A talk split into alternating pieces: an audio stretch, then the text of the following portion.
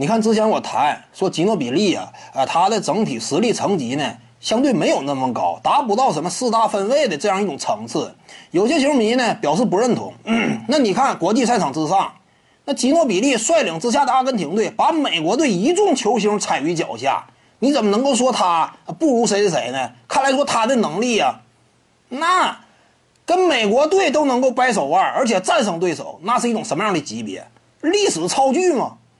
但是呢，你不能这么讲。一方面呢，仅就 NBA 吉诺比利取得的客观成绩而言，拿过一次最佳第六人，最佳阵容这块呢，好像也是一次三阵一次二阵吧，或者说比这还少，硬货非常有限。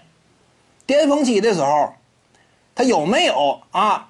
赛季当中也是有很多场次都让他首发呢，也有过，但场均进攻表现呢，跟顶级得分手相比，还是明显差一等。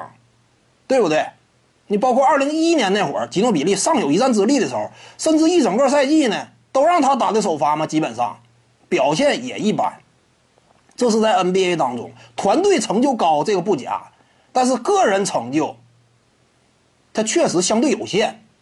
所以说国际赛场呢，其实不光是阿根廷战胜过美国队，很多球队都战胜过美国队。你比如说波多黎各。现在一谈什么波多黎各一座山呐，是这个巴里亚。为什么说它是一座山？当年一一年总决赛防守勒布朗詹姆斯如何如何的？其实，在他之前呢，有没有啊前辈波多黎各另一座山也有啊？阿罗约嘛，是这个早期的热火球迷啊，热火三巨头时期的球迷应该有点印象。虽然说表现一般，但是曾经辅佐过热火三巨头。二零一零到一一赛季嘛，阿罗约，他很早那会儿，应该是哪？零四年面对梦六，梦六当时都有谁？应该有邓肯·艾弗森吧，马布里也都在。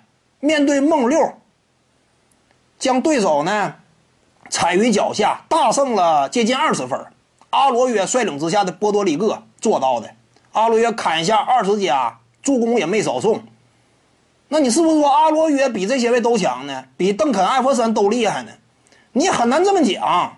美国队在国际赛场之上输了不止一场，阿罗约在 NBA 基本上就是个龙套，这话不夸张。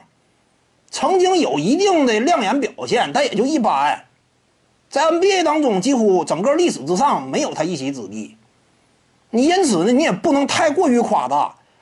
就是吉诺比利率领阿根廷战胜美国队，这个不能说特别夸大。你这样说他的实力等级的话，还得根据他取得的客观个人成绩，通过这个去定，对不对？